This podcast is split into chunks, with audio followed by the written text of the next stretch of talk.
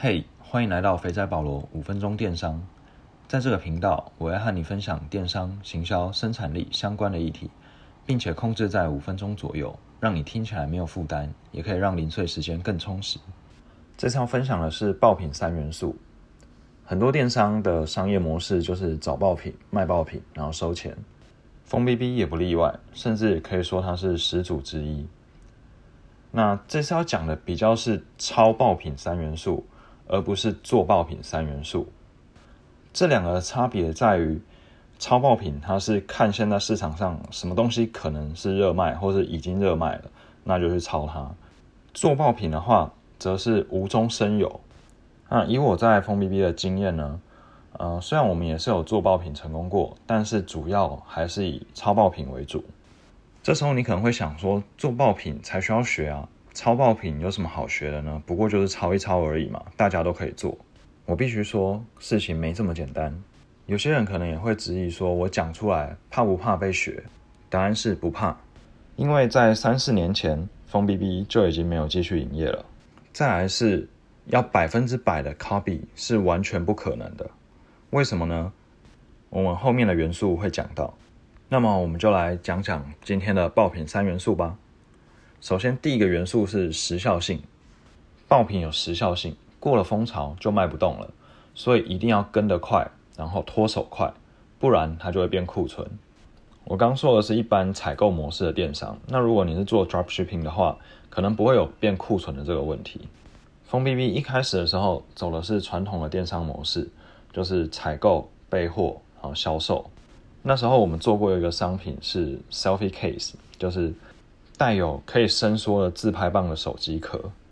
然后这个东西一开始前几天热卖，结果老板一次又下了几万个的订单。过了几周，全部变库存，甚至到结束营业的时候，这些库存都还在。每个爆品它的生命周期不太一样，所以如果是做传统式的电商的话，在时效性的掌控上，可能比较没办法掌控的非常好。那做 drop shipping 的话，就比较不用担心变库存的这个问题。那第二个元素是广告内容技巧。同样一个商品，为什么有的人卖得好，有的人卖不好？你必须要在广告内容发挥足够的创意，或是让人觉得非买不可。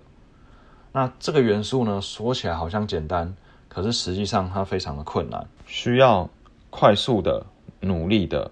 不断的尝试，一开始公司是让设计来做，嗯，广告需要用的图片跟影片素材，但是后来觉得，嗯，广告投手跟设计师这样沟通一来一回，改来改去实在是太慢了，因为广告投手是成长骇客的思维，但是设计师的思维是比较浪漫的，设计师做的图或是做的影片，在转换率上可能都是比广告投手做的还要差，所以后来反而都是广告投手自己来剪影片。那在前面某一集有提到说，我们广告投手后来在做影片，其实都是拿网络上现有的影片自行拼凑剪辑，剪辑的方式不一样，转换率也就不一样。所以一个广告投手通常会针对一个商品的影片，不断的剪了又剪，剪到他觉得这个转换率满意为止。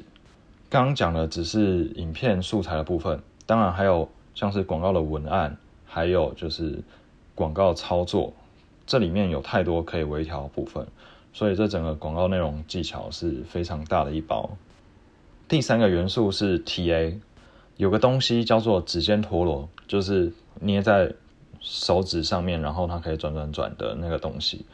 这东西它曾经卖到中国整个中国的轴承断货，但是我们就是卖不起来。这也算是一个蛮有趣的经验，因为那时候我们卖了很多爆品。所以一看到这个指尖陀螺的销售数字，我们都是非常的讶异。不管指尖陀螺的广告投了一百美金、三百美金还是五百美金，它的销售数字都在五个以下。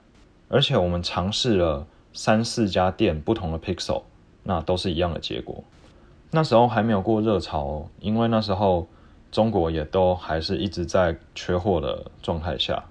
所以有时候你不要太局限在市场或是别人热卖的商品，就是想要跟跟别人卖一样，因为你的 TA 可能不爱。那这个的话也跟你的 Pixel 养成有关系。所以当你在超爆品的时候，你可能要考量一下你的 TA 是怎样的人。那最后补充一个，就是在三元素以外，但是我觉得也是蛮重要的一件事情，就是供应链的控制度。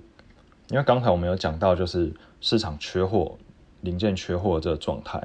因为我们是超爆品嘛，所以我们的爆品很有可能也是其他很多人的爆品。那这个时候你能不能掌握到货源就非常的重要。这时候就蛮庆幸，就是我当时开发的几个供应商，他们都蛮给力的，所以所以有些要缺货的东西，他都可以先帮我们圈起来。OK，以上就是今天讲的爆品三元素：时效性、广告内容技巧，还有 TA。如果不在意这三元素的话，不要说你想要做爆品。那希望大家可以从这次的内容获得一些启发。我是保罗，我们下次见，拜拜。